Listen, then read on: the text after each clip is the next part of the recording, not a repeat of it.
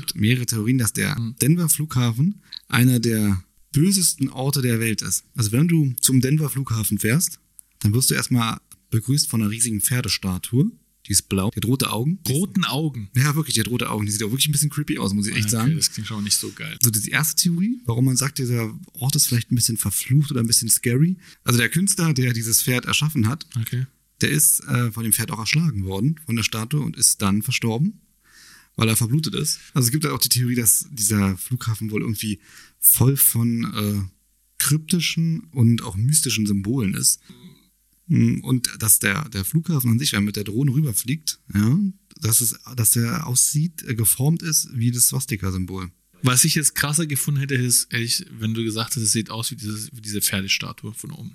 Das wäre krass. Mit Das roten heftig. Augen. Mit roten Augen, ja. Und dann gibt's auch die Theorie, da gibt's so irgendwie ähm, so ein paar Tunnel, wo diese Sicherheitsschlangen sind, diese Warteschlangen, um für dieses, diesen Sicherheitscheck durchzukommen. Gibt's halt irgendwie auch so Tunnel, so kleinere, wo du durchlaufen kannst und dann zu kürzeren Schlangen kommst. Also ganz crazy irgendwie. Und es gibt wohl die Theorie, dass der gesamte Flughafen untertunnelt ist. Okay. Im Fall einer Apokalypse können dann da ähm, ranghohe Regierungsbeamte sich in diesen Tunnel verstecken. In Denver.